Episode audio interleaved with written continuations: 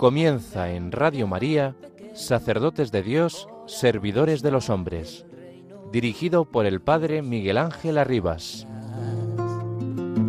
Sacerdote, la vida pone en juego, pastores para el pueblo, un guía a la verdad. Sacerdote, tan rico en los esfuerzos, tan pobre en los no quiero, pues quiere siempre ahora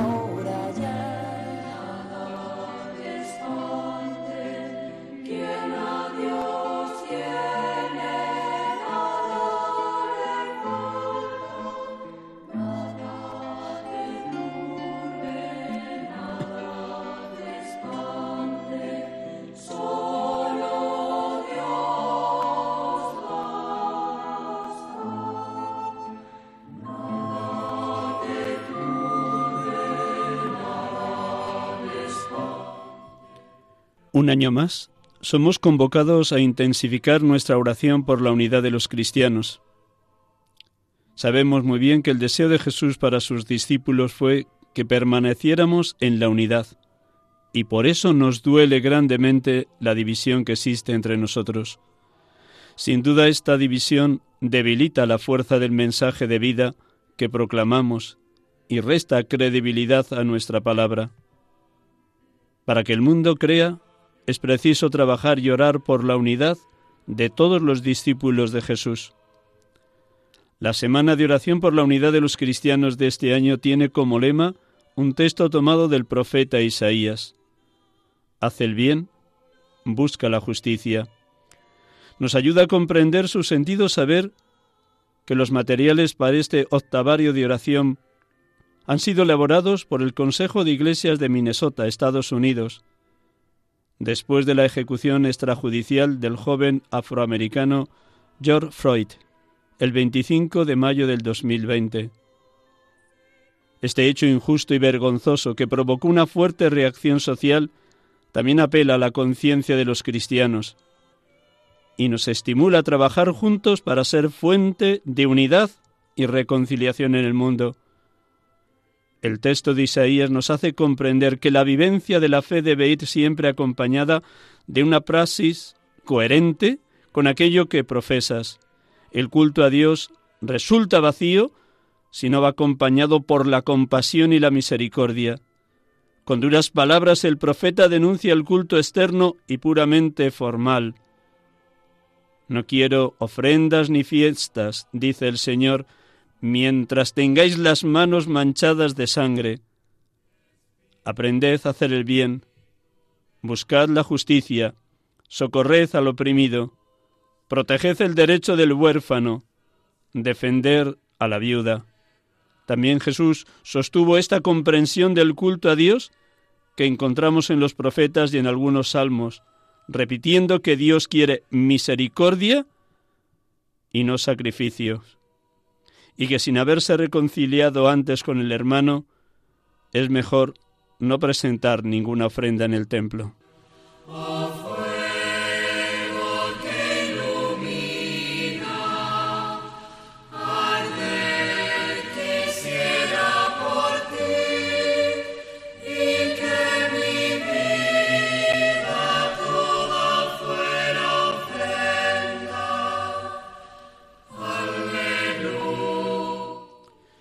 Buenas tardes, hermanos y amigos de Radio María. Estamos aquí con ustedes en este programa habitual en la tarde del domingo, sacerdotes de Dios, servidores de los hombres, en este tercer domingo del tiempo ordinario, domingo de la palabra de Dios y domingo dentro del octavario de oración por la unidad de los cristianos.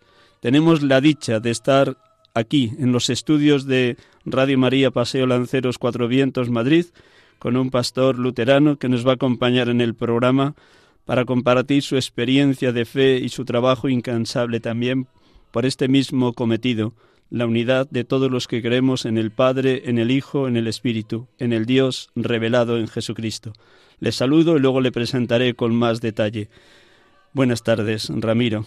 Buenas tardes, muchísimas gracias por esta invitación.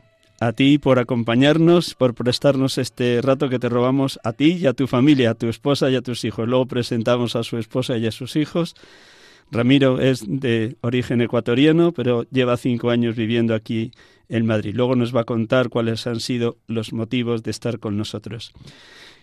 Nada mejor para poder orar esta tarde, como hacemos todos los domingos, con un fragmento de la Sagrada Escritura, que este, en este domingo Dios lo quiere así. Es un texto bellísimo de la primera carta a los Corintios que invita precisamente a lo que estamos celebrando, este octavario de oración por la unidad de los cristianos. Después de un momento de música, Ramiro nos va a proclamar este fragmento de Primera Corintios 1.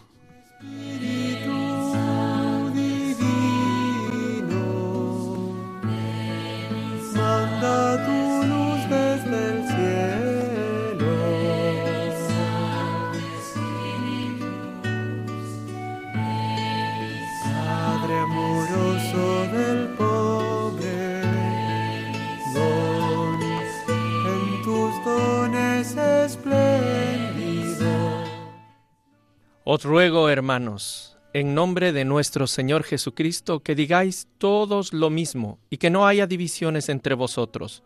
Estad bien unidos, con un mismo pensar y un mismo sentir. Pues hermanos, me he enterado por los de Chloe de que hay discordias entre vosotros. Y os digo esto porque cada cual anda diciendo, yo soy de Pablo, yo soy de Apolo, yo soy de Cefas, yo soy de Cristo. ¿Está dividido Cristo? ¿Fue crucificado Pablo por vosotros? ¿Fuisteis bautizados en nombre de Pablo? Pues no me envió Cristo a bautizar, sino a anunciar el Evangelio y no con sabiduría de palabras para no hacer ineficaz la cruz de Cristo.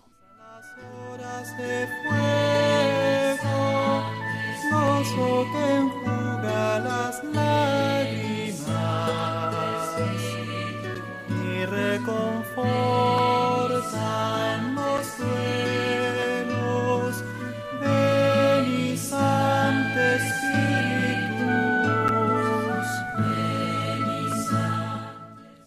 Bendito y alabado seas, Padre Dios, porque desde la última cena sigues escuchando a tu Hijo, sumo y eterno sacerdote, mediador entre Dios y los hombres, en la oración sacerdotal.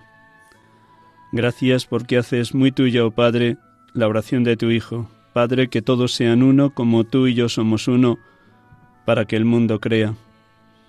Padre Dios, ayúdanos a vivir en un mismo pensar y en un mismo sentir, como propone San Pablo a los cristianos de Corinto, como vivían también los primeros cristianos de Jerusalén, como nos indica el sumario del libro de los Hechos de los Apóstoles, que también hoy todos los cristianos caminemos hacia esa unidad en un mismo pueblo de Dios, en una misma iglesia.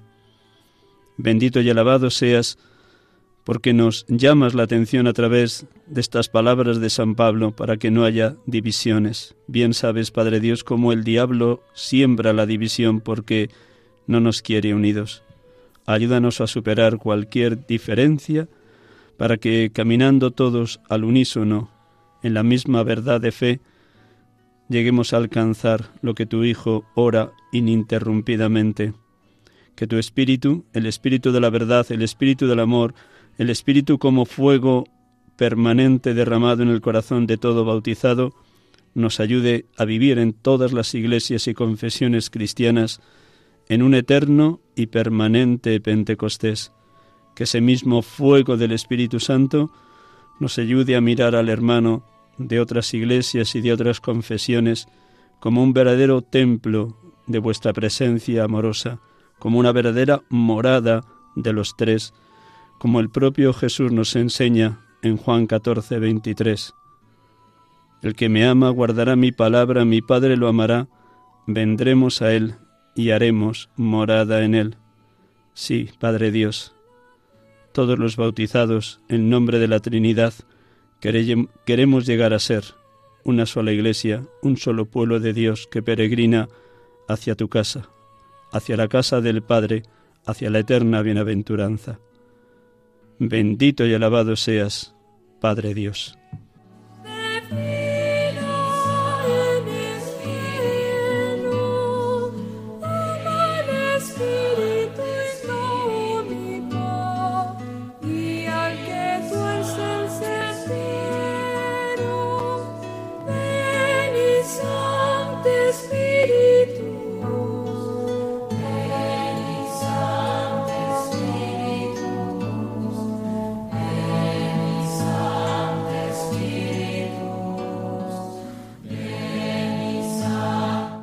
Estamos con ustedes aquí en Radio María en la tarde del domingo, sacerdotes de Dios, servidores de los hombres, en este tercer domingo, tiempo ordinario, en este octavario de oración por la unidad de los cristianos. Hemos saludado antes a Ramiro, pero ahora le voy a presentar con más detalle. Espero haber tomado nota con con verdadera precisión de lo que es su pequeña biografía, pero que luego él nos va a ampliar desde su testimonio de vida.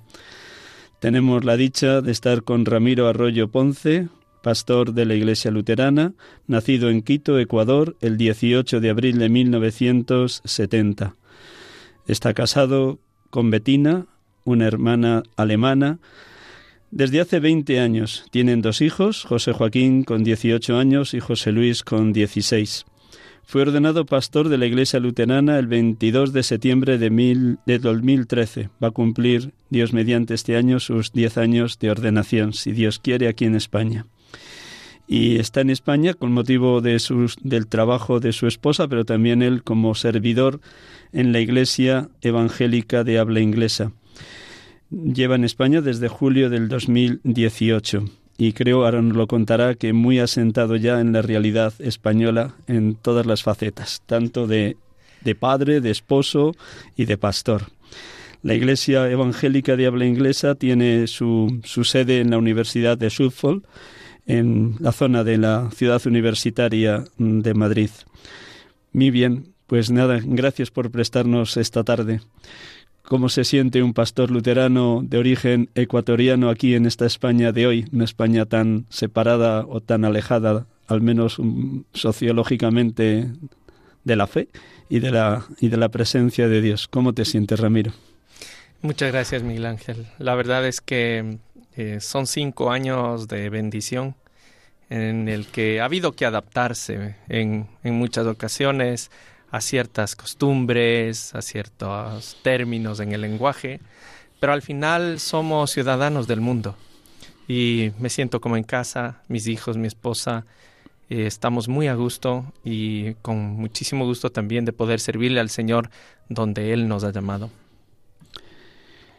Cuéntanos en, dos pinceladas qué es lo que este año el Consejo Mundial de las Iglesias ha querido destacar como cada año, siempre a través de una frase o de un fragmento de la Sagrada Escritura, al hilo de todo lo que también he leído al inicio en el texto de los obispos españoles.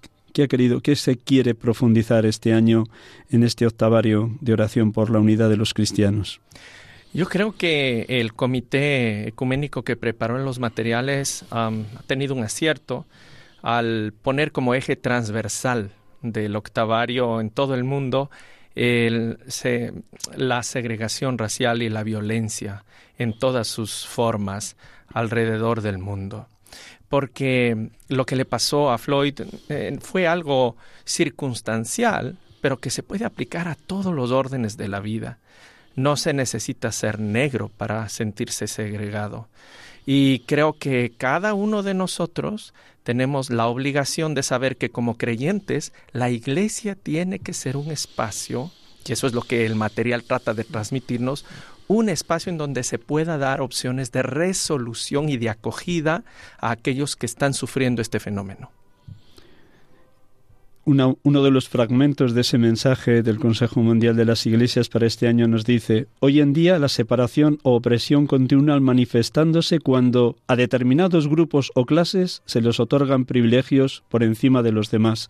El pecado del racismo es evidente en cualquier creencia práctica que distinga o eleve a una raza sobre otra cuando va acompañado o sostenido por desequilibrios en el poder, el prejuicio racial se extiende más allá de las relaciones individuales hacia las estructuras mismas de la sociedad, lo que conlleva la perpetua sistematización del racismo.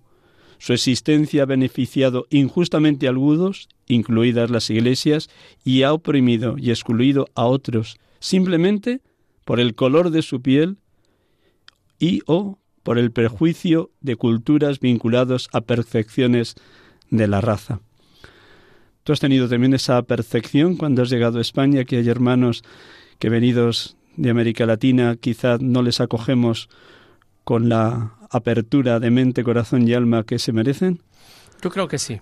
Creo que sí, que en gran parte de Europa, no solo en España, todavía existen espacios en donde el racismo es evidente, en donde la segregación o la, la acogida inapropiada a personas de otras culturas eh, no es la que debería ser.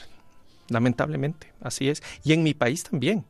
No vamos a centrarnos. Tú me has hecho la pregunta directamente, Miguel Ángel, en Europa, en España, pero hay racismo en cada uno de nuestros países eh, según las circunstancias.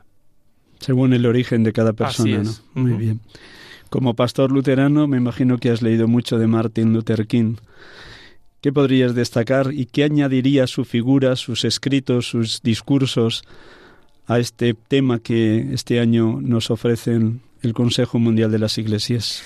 Martin Luther King era protestante y una de las frases más fuertes que a mí me han impactado en el material mismo que ha llegado para el octavario es cuando él dice que hay segregación evidente todos los domingos a las 11 de la mañana.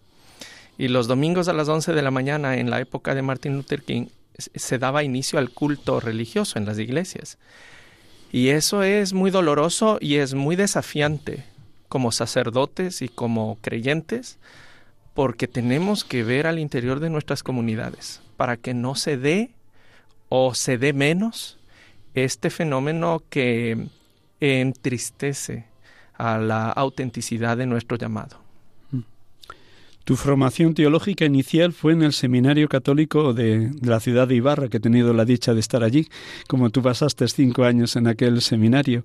Luego, en tu discernimiento, pues vistes que no era ser sacerdote célibe tu camino. ¿Hasta qué punto el hecho de haberte casado con una hermana luterana y alemana, cuando la conociste allí, también ha sido como un pequeño empuje para pasar del catolicismo a esta iglesia luterana y luego aceptar la misión que se te pidió de pastor. Bueno, yo creo que es determinante de todas maneras, ¿no? Mentiría si te dijera que no, no hubo una influencia, no de mi esposa, pero sí de su comunidad. El acuerdo inicial que teníamos como esposos era no dejar de practicar nuestras eh, confesiones, pero en conjunto. Entonces íbamos un, un domingo a la iglesia católica que, que nos correspondía y luego otro domingo a la iglesia alemana luterana en Quito. Y es inevitable el comparar la experiencia de una y otra y fueron momentos existenciales de mi vida los que en, en su conjunto devinieron eh, después de varios años en un segundo llamado ah, sacerdotal que al que sí pude dar un, sí completo en conjunto con mi esposa. Gracias por tu sinceridad. Ya que apelas a ese acontecimiento, si no te importa contarlo un poquito a nuestros oyentes, cómo fue, de qué elementos, de qué instrumentos, de qué personas se sirvió Dios para que en un momento determinado te hicieran este llamamiento a ser pastor. Bueno, brevemente lo que puedo decir es que yo ejercía mi profesión, era un católico practicante eh, y el pastor alemán que estaba en ese entonces en la iglesia de Quito eh, se acercó y me dijo, mire Ramiro, nos hemos enterado que usted tiene formación sacerdotal, porque nadie sabía, no, no, es algo que tú lo cuentas. Y yo le dije, sí, lo- la tengo. Me dijo, mire, empezamos el octavario de la Semana de Oración por la Unidad. Los cristianos, estamos hablando del año 2009, más o menos, 2010. Eh, y me dice, ¿por qué no predica el día que nos corresponde? Yo dije, bueno, pero si yo soy católico. Me dijo, mejor. Le dije, pero es que yo no hablo alemán. No, hágalo en español.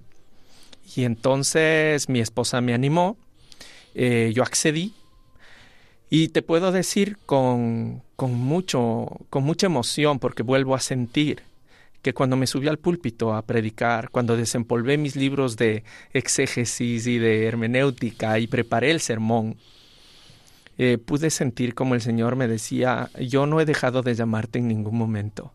Por favor, atiende mi llamado.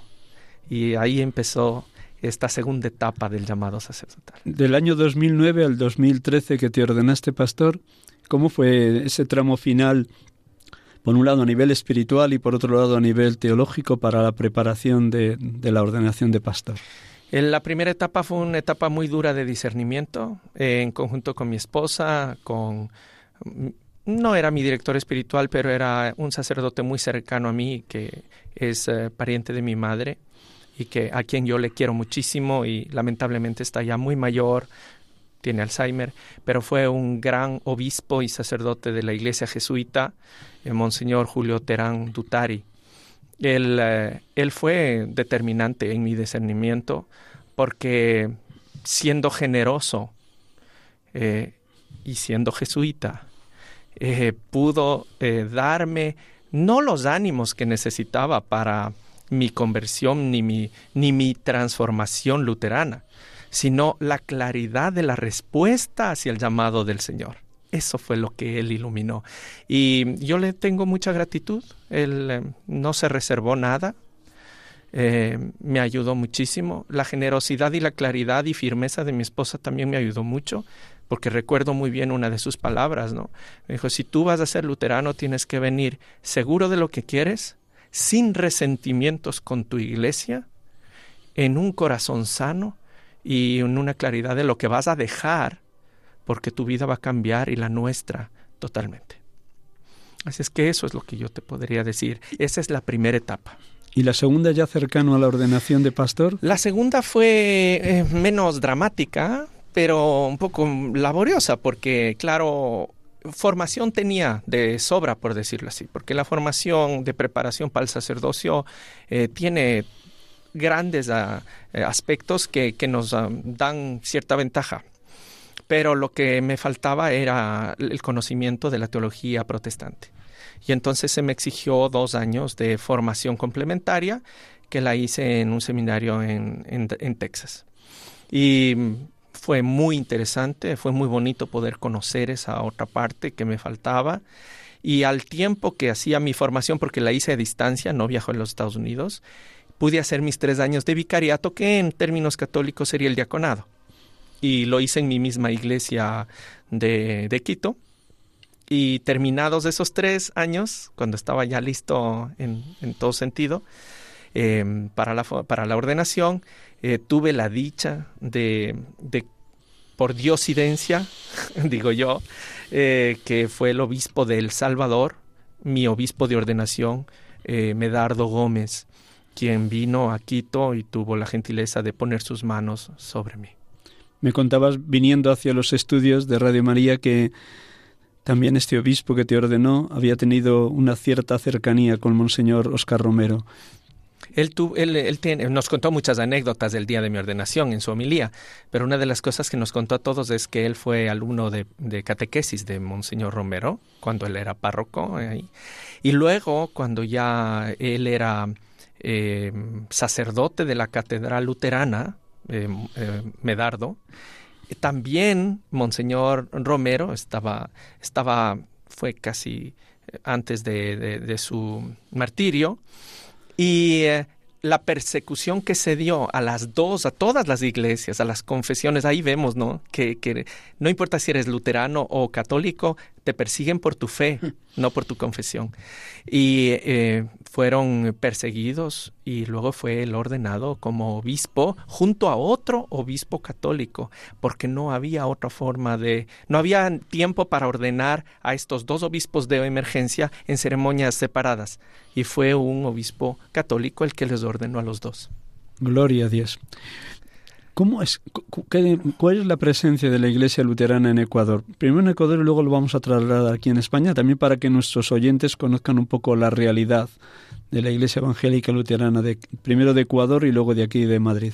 La Iglesia Evangélica Luterana del Ecuador eh, se fundó hace alrededor de 60 años, 65. Son, eran iglesias tal como la de aquí, igual, eh, de, de enclave de tránsito. Entonces eran para la atención de la Iglesia Evangélica Alemana.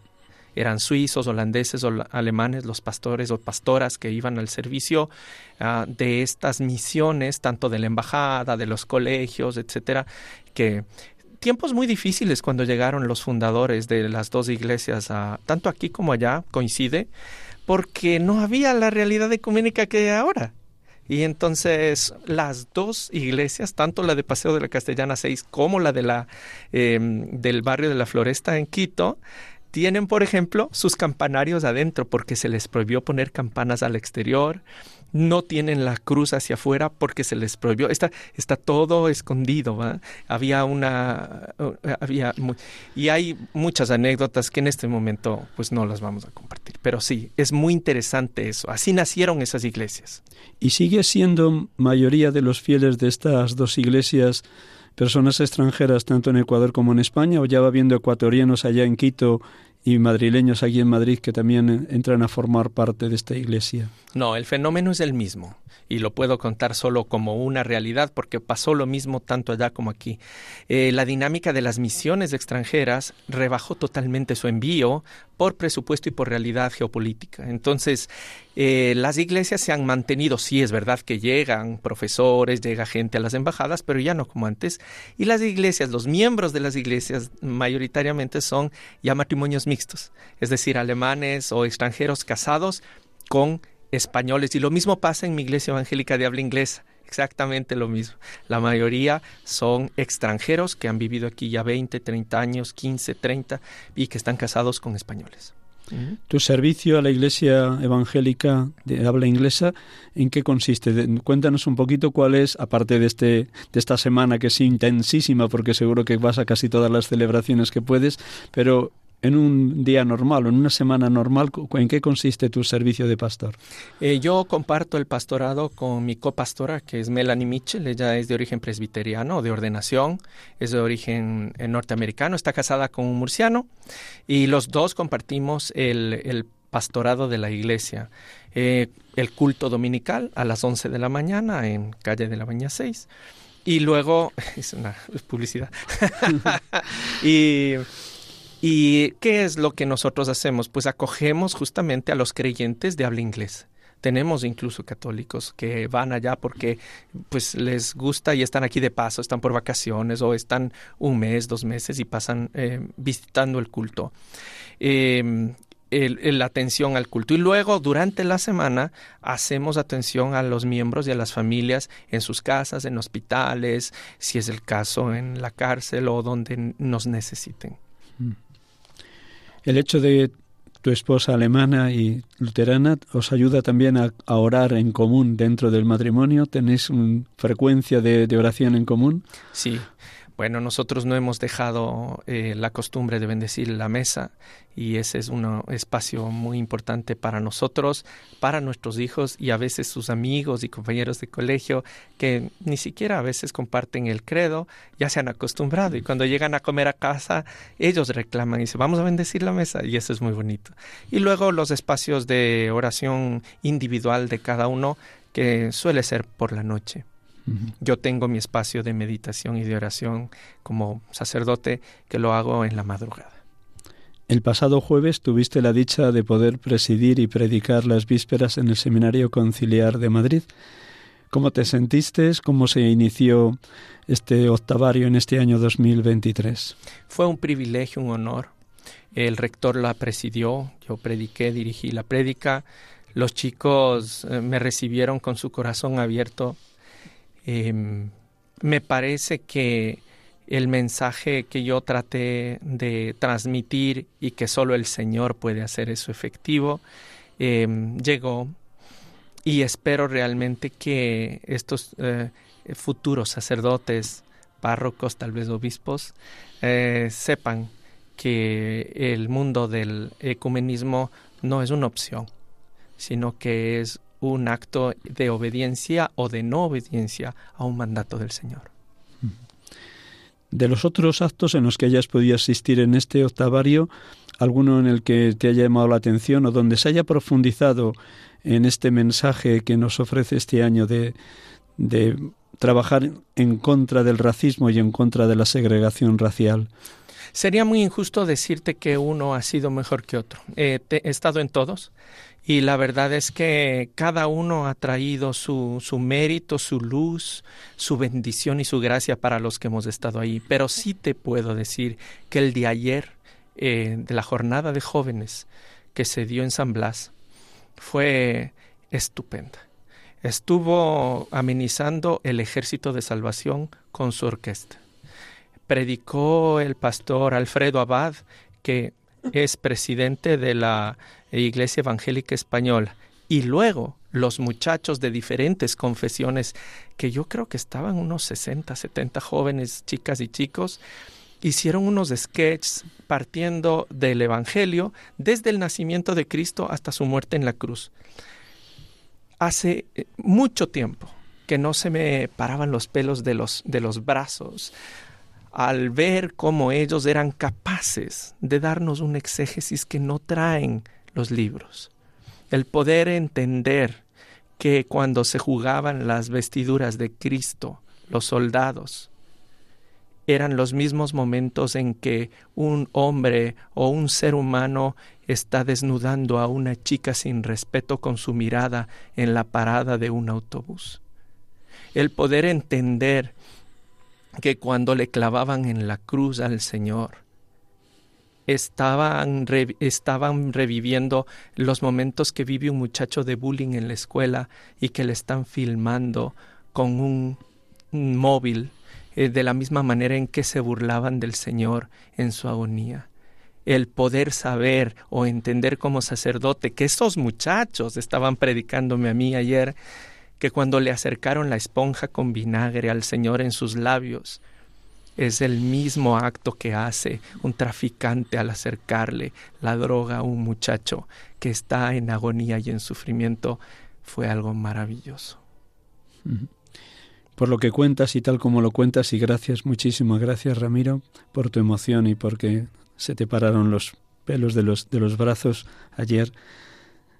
Me imagino que era también para ti cuando volvías a casa después de ese acto allí en la parroquia de San Blas, era para ti un motivo de, de acción de gracias profundo de que es posible la comunión entre jóvenes de distintas iglesias y también un grito de esperanza de que no es en vano esta semana de oración por la unidad de los cristianos. Así es, definitivamente. El ecumenismo no es fácil, pero es hermoso. Yo voy 18 años ya en este camino ecuménico, desde mi tierra acá, antes como laico, luego como pastor y ahora aquí en España. Las realidades son diferentes, la realidad eclesial aquí en España es diferente que la de Ecuador, pero te puedo decir con, con mucha certeza que cada paso pequeño que damos, en cada, no solo celebración, sino en cada acto de amor con otra confesión cristiana, de respeto, de caridad, de tolerancia, es una pequeña sonrisa del corazón de Cristo hacia nosotros. Permíteme un momento de parada para que también tomes aire. Para los oyentes que se han unido al programa una vez iniciado, decirles que estamos aquí con ustedes en Radio María, en el programa habitual de la tarde de los domingos de 6 a 7, sacerdotes de Dios, servidores de los hombres. Y tenemos la dicha de poder estar dialogando en directo con Ramiro Arroyo Ponce, pastor de la Iglesia Evangélica de habla inglesa aquí en Madrid en este octavario de oración por la unidad de los cristianos. Él es de origen ecuatoriano, de la ciudad de Quito, y lleva cinco años en España junto con su esposa alemana y luterana y sus dos hijos, José Joaquín y José Luis.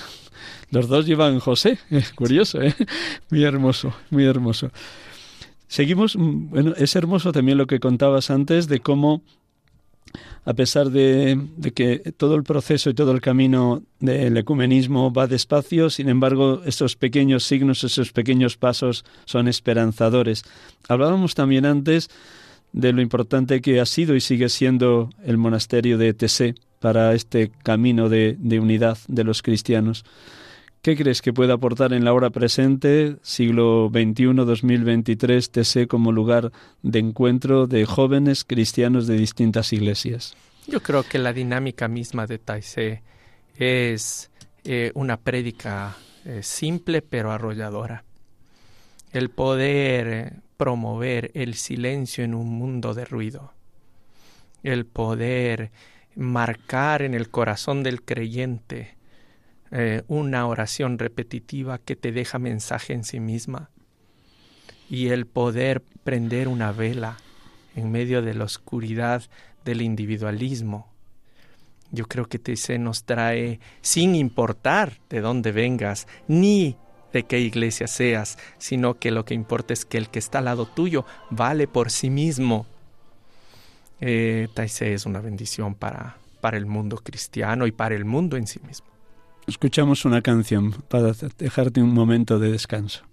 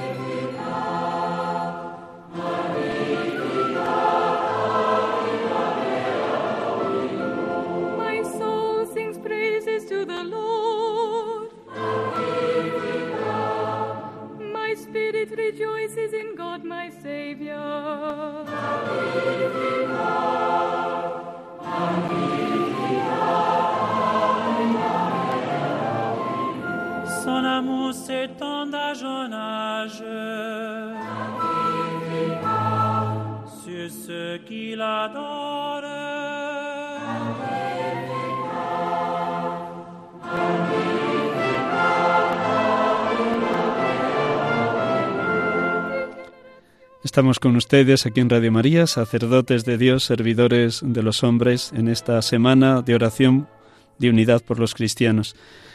Todos los instrumentos, todos los caminos, todas las mediaciones que se pongan en marcha son siempre pocas para este confluir las distintas iglesias y confesiones cristianas. Seguro que estos cinco años de presencia en España, junto con tu esposa y tus hijos, y dentro de la iglesia evangélica de habla inglesa, también has podido apreciar que todos los caminos, si se hacen según la voluntad de Dios y según el Espíritu Santo, colaboran, contribuyen, favorecen ese ecumenismo. Aquí en España sabes que decimos un refrán, el roce hace el cariño, y seguro que eso también lo has podido constatar, como en estos días que llevamos del octavario, pero en otros años anteriores igual, ese tú a tú, ese conocerse, hace que muchas barreras se caigan. Pero sobre todo, como dicen todos los documentos de las iglesias, el Consejo General de las, de las Iglesias, lo que más es la oración, el acercamiento teológico, el estar juntos, el conocerse. En estos cinco años, a ti, de todos los instrumentos que Dios ha puesto a tu alcance, ¿cuáles han sido los que más han favorecido esa cercanía a las otras iglesias? y más para ti que vienes o que procedes de la Iglesia Católica en tus orígenes de, de, niño y de joven allá en Ecuador. Mis hermanos y mis hermanas. Y cuando digo mis hermanos y mis hermanas, puedo llenarme la boca de, evidentemente, empezar por mi comunidad, la Community Church de Madrid, luego la Iglesia Evangélica Española, pero no me puedo quedar ahí porque eh, el valor que yo he encontrado en las iglesias ortodoxas, por ejemplo, que tienen presencia aquí, es enorme.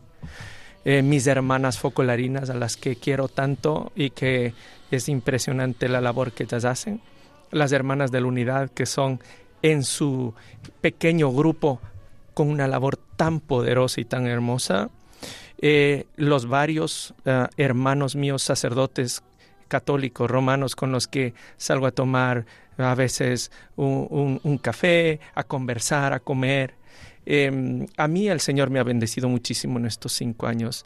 Ya te digo, nos vemos de una forma presencial, como has dicho bien, en el octavario, pero durante el año podemos interactuar en diferentes espacios y yo estoy feliz de haber ganado esos hermanos y hermanas a, las que, a los que yo amo y quiero muchísimo.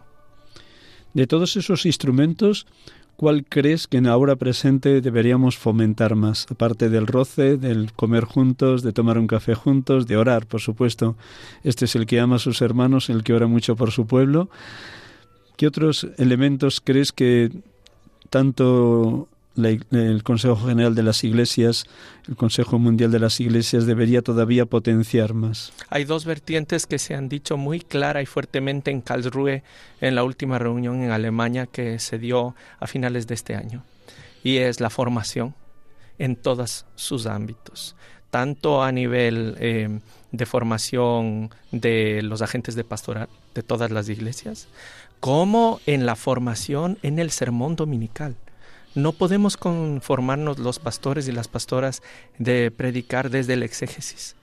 Nosotros tenemos que volver a la raíz de esa prédica coloquial con la gente que le abre los ojos de saber cómo poner en práctica la palabra de Dios. Y la otra, que no deja de ser menos importante, el profetizar o el denunciar la verdad, pero con justicia, no una verdad cualquiera, el procurar que nuestros espacios eclesiales sean lugares de acogida para aquellos que son perseguidos en todas las formas. Yo creo que ahí está el eje de la acción social que más allá de la doctrina en la que nos pondremos o no de acuerdo en algún momento, es acción social que nace de la iglesia. No es la mera acción social eh, per se, eh, es el punto de encuentro de todas las iglesias. Me alegra escucharte y gracias por ponerlo en, voz alta aquí para los oyentes de Radio María, estas dos vertientes que son inseparables. Permíteme el atrevimiento que voy a tener. Mm, para ti como pastor luterano, ¿qué importancia tiene esa meditación asidua de la palabra de Dios? Tanto Tertuliano, Orígenes, Juan Crisóstomo, Agustín y todos los grandes padres de la Iglesia invitan, invitaban a sus oyentes a que la palabra de Dios no fuera meramente escuchada, sino interiorizada, hecha vida. Cuando encontraba palabras tuyas las devoraba, tus palabras eran para mí mi gozo y la alegría de mi corazón, dice el profeta Jeremías. ¿Cómo intentas en tu vida diaria, en el tiempo de oración, hacer vida a la palabra? Bueno, yo eh, soy un pastor luterano con formación complementaria luterana, pero jamás voy a olvidar mis orígenes de formación seminarística. Entonces, eh, la liturgia de las horas forma parte de mi vida. Eh, y eso no lo voy a dejar jamás. Ni me avergüenzo, ni pienso que eso sea el eje de cualquier pastor luterano. Es la mía. Eh, y la lectura diaria de la palabra de Dios, la meditación en silencio en la mañana eh, y cuando no puedo en la mañana, en la noche. El que no trata con el Señor no tiene de qué hablar. Y yo creo que tenemos que seguir en eso. Por otro lado, encontramos cada mes al menos dos o tres veces de encuentro con mi copastora para poder meditar y orar.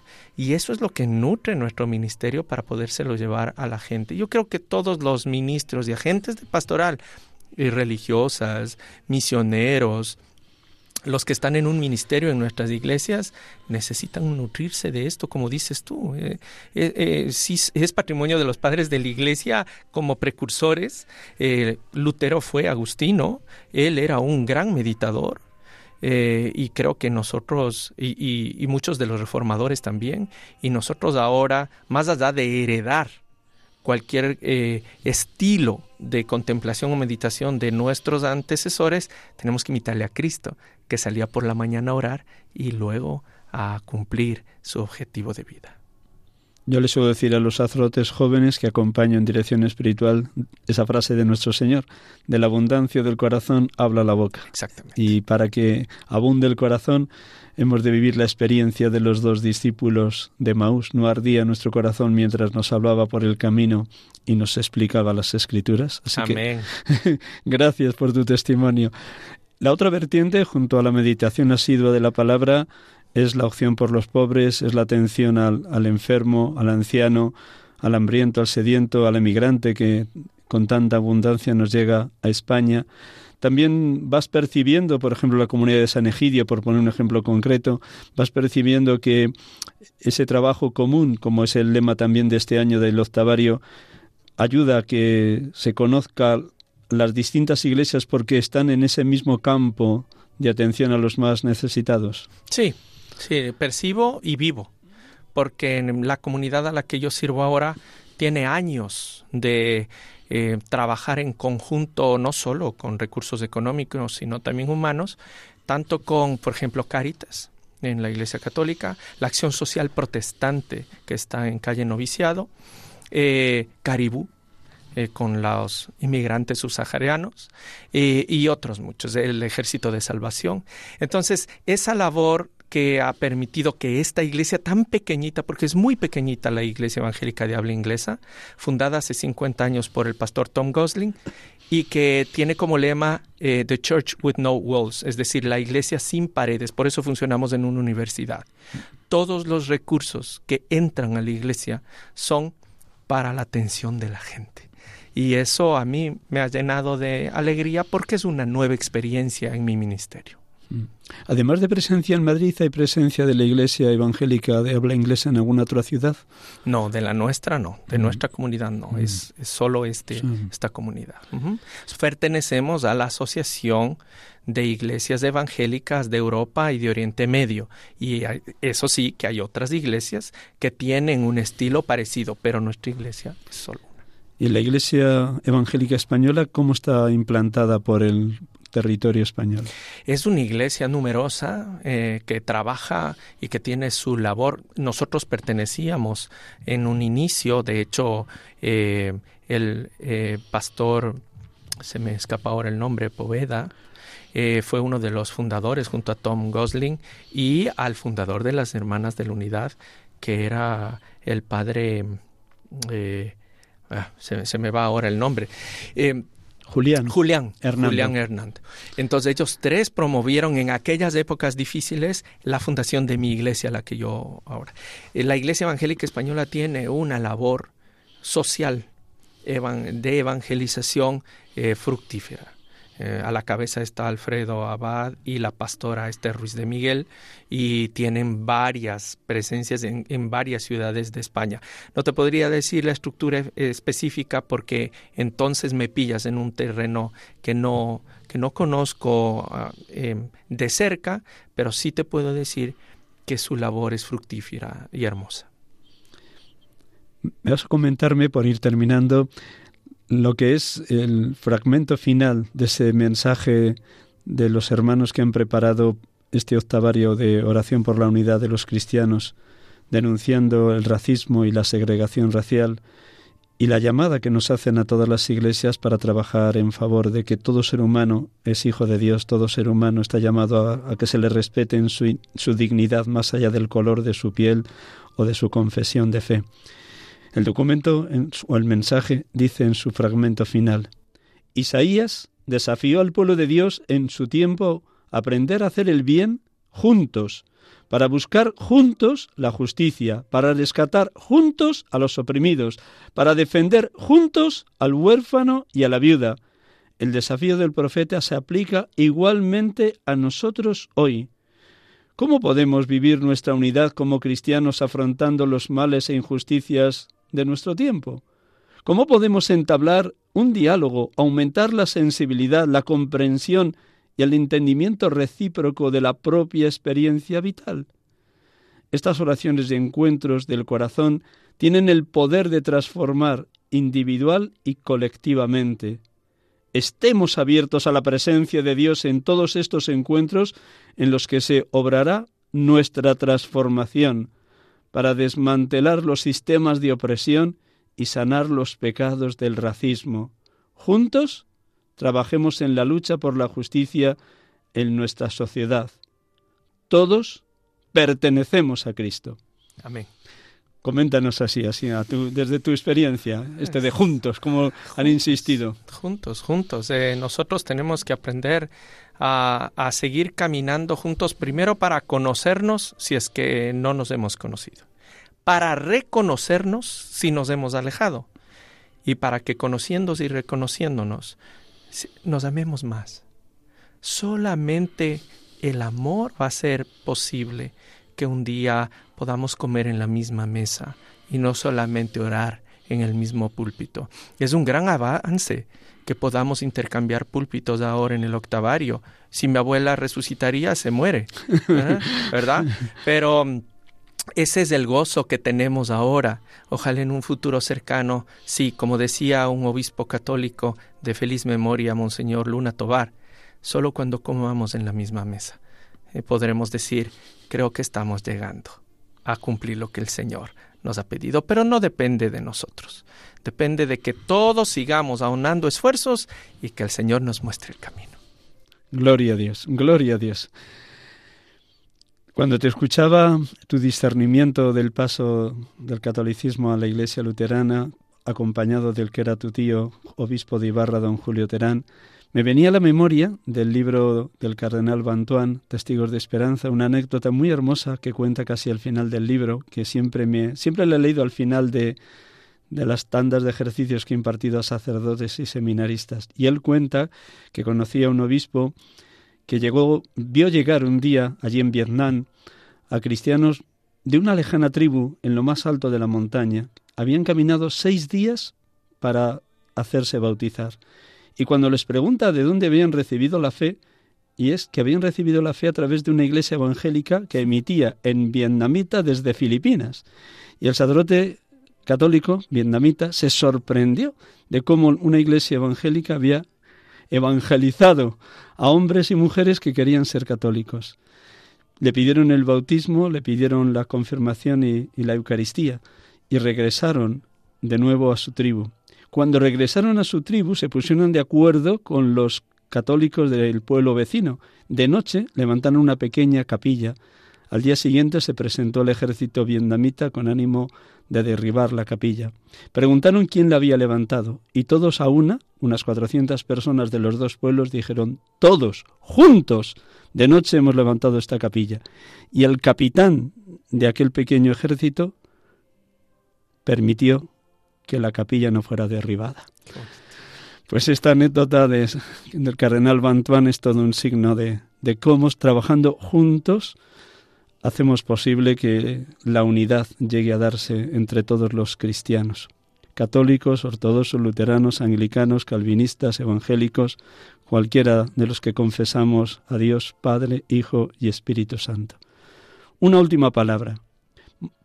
Motivos de esperanza que como pastor de la Iglesia Evangélica de habla inglesa aquí en Madrid, motivos de esperanza que anidan en tu alma como fruto de la palabra y del Espíritu Santo, de cara al futuro del ecumenismo, motivos de esperanza. Ramiro. El motivo más grande que yo tengo en mi esperanza como pastor, como padre, como esposo y como hombre es la necesidad que tienen, la avidez que tienen los jóvenes de la verdad. Los jóvenes buscan la verdad, buscan consuelo, buscan autenticidad están hartos de disfraces, están hartos de que se les engañe a través de las redes sociales o de manera presencial, cuando ellos pueden oler la mentira. Cuando una persona de cualquier círculo se presenta frente a un joven y le habla la verdad, y cuando esa verdad tiene la potencia de Cristo, les enamora, les sorprende, les desarma, les desdibuja y les da una oportunidad. Que no tengamos miedo, no importa si estamos en España o en Quito. Nosotros tenemos que perder el miedo a amar y a dar una oportunidad a esa juventud que nos necesita. Ese es el símbolo de esperanza más grande que yo tengo en mi corazón.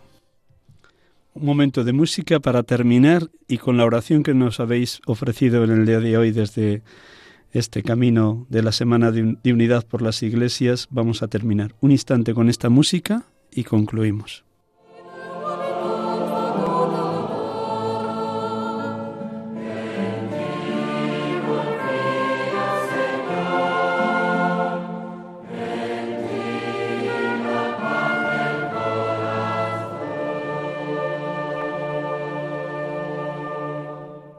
Oración para el quinto día del octavario de oración por la unidad de los cristianos.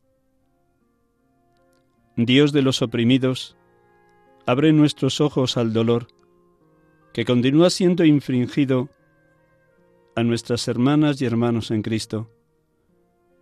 Que tu Espíritu nos dé el valor de cantar al unísono y de alzar nuestras voces con aquellos cuyo sufrimiento no es escuchado. Te lo pedimos en el nombre de Jesús. Amén.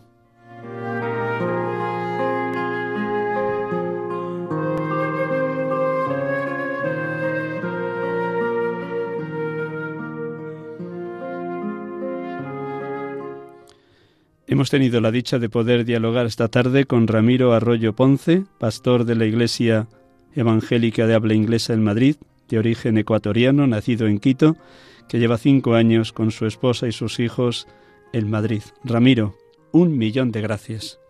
A ti muchas gracias por este regalo y esta bendición. Muchas gracias. Queridos oyentes de Radio María, les despedimos. No dejen de orar toda esta semana por la unidad de los cristianos.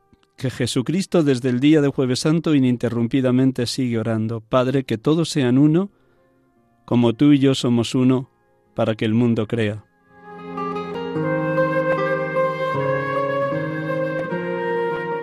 Buenas tardes, feliz domingo y hasta el próximo, si Dios quiere. Feliz semana en el Señor.